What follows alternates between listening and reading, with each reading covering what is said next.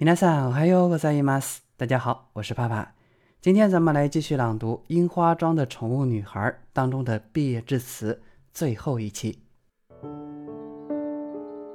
そして後輩くん、後輩くんはいつだって私の話を最後まで聞いてくれました。ゲームは朝まで付き合ってくれました。私がどれだけ振り回しても、私の前から立ち去ることはありませんでした。それが本当に嬉しくて、ワクワクする気持ちが止められなくなって、いっぱい迷惑をかけちゃってごめんなさい。水校で出会った全学友に、支え続けてくださった先生方に、この町に暮らすすべての人たちに、そして最後に、桜荘で出会った最高の仲間たちに、この言葉を送りたいと思います。今日まで一緒にいてくれて、ありがとう。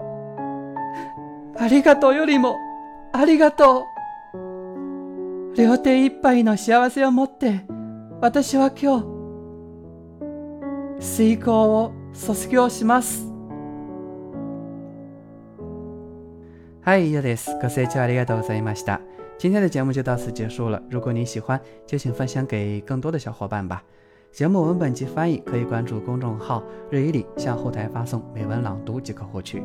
如果你想跟我聊一聊或者学习日语，也可以后台发送好友与我取得联络。咱们下期节目再见吧，我是帕帕，我爱你们。